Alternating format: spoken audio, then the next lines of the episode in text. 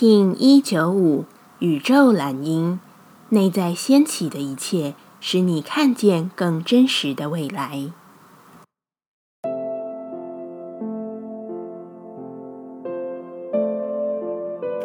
Hello，大家好，我是八全，欢迎收听无聊实验室，和我一起进行两百六十天的立法进行之旅，让你拿起自己的时间，呼吸宁静，并共识和平。你能看见多宽阔的未来，取决于你的心有多么宏大。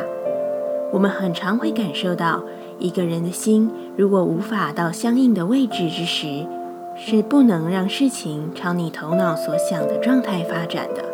这是一种保护机制，也是对于心的训练。看看自己是否够有爱，也够自由，或是够有空间让自己去想象。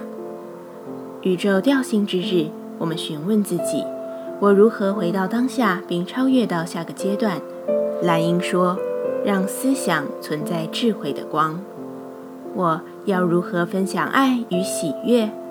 蓝英说：“我以仁慈老练的状态去诉说。”